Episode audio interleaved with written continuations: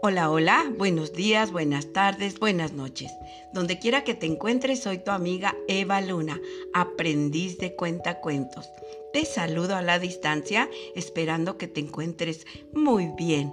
Hoy quiero apapacharte a la distancia con un poema del libro Un ajolote me dijo, titulado En el lago, que dice así.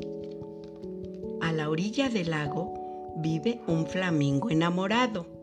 Sube una pata, luego la baja. Pasan los vientos, saltan las ranas y no se mueve de la orilla del lago. Este flamingo enamorado. Se oyen tambores de bailadores. Canta el granizo con su chillido. Rompe la lluvia una guitarra. Pero el flamingo sigue en el lago enamorado. Ladran los perros, brincan los peces, mugen las vacas, pero el flamingo nada lo mueve de la orilla del lago, pues está muy enamorado. Adiós.